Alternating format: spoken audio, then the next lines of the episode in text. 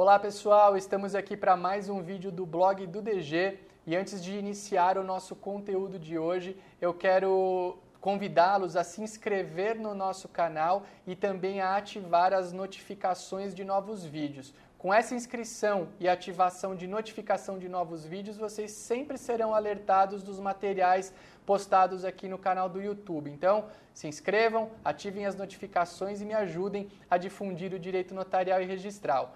O nosso tema de hoje é o seguinte: para trabalhar em cartório, eu preciso estar lá todo dia, efetivamente me deslocar, ou trazendo em termos mais práticos o que muita gente pergunta: dono de cartório trabalha?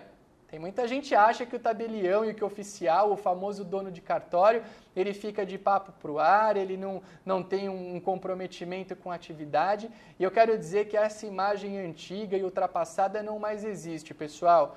É, há muito tempo, para ingressar na atividade notarial e registral no Brasil, é necessário prestar um concurso público concorridíssimo. Esse concurso público certamente gerou uma renovação na atividade, trazendo uma classe bastante comprometida em bem atender. E para bem atender é preciso estar presente. Um bom tabelião, um bom oficial, ele tem que estar no cotidiano do cartório, avaliando a sua equipe, gerindo de maneira adequada administrativamente e financeiramente o seu cartório, observando a satisfação das pessoas que lá estão. Para que tudo isso aconteça, é necessária a presença física. É óbvio que o tabelião, como qualquer ser humano, ele tem é, o seu período de férias, o seu período, um período em que eventualmente ele esteja com alguma doença ou com algum compromisso.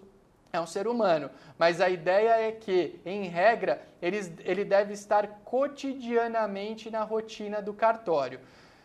Essa é uma ideia que eu trago para vocês, pessoal, que vem pautada em, em, pressupostos de uma boa gestão. Mas eu diria também que essa presença cotidiana do tabelião e do oficial no cartório é uma obrigação legal. Por quê? Porque a delegação que ele recebe é uma delegação pessoal e ela não pode ser transferida a quem quer que seja.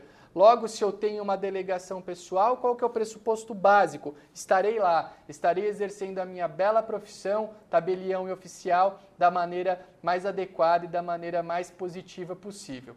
Esse era o nosso conteúdo de hoje. Se você gostou, eu peço para deixar o seu like e para compartilhar esse vídeo com outros contatos, com outros amigos, porque você estará me ajudando a difundir e propagar a atividade notarial e registral. Um grande abraço e até o nosso próximo encontro.